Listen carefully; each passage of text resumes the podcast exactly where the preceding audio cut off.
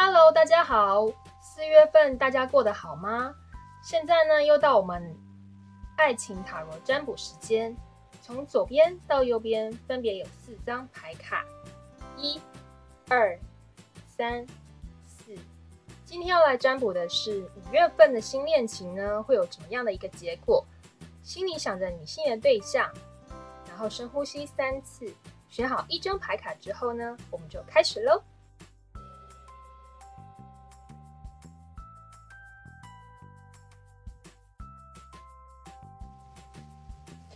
现在我们来看抽到第四组牌卡的人，在五月份呢，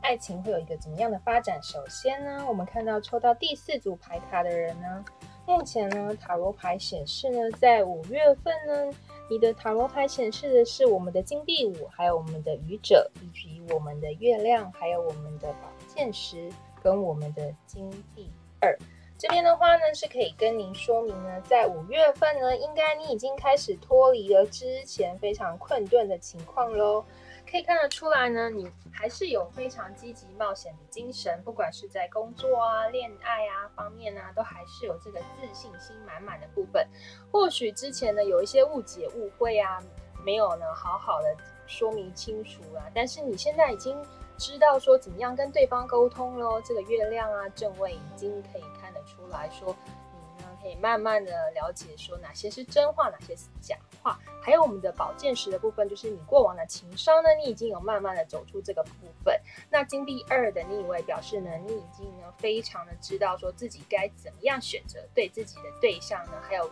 双方怎么样走向未来是最好的抉择。呃，摆脱了过往的不好呢，然后你也拿出自己的自信心，甚至呢可以分辨真伪之后呢，远离了过往的不好的经验，重新要再做一个决定开始，可以看得出来，在抽到第四组牌卡的人，在五月份呢是非常的有信心，可以朝向一个新恋情的发展喽，非常的恭喜您，祝福您。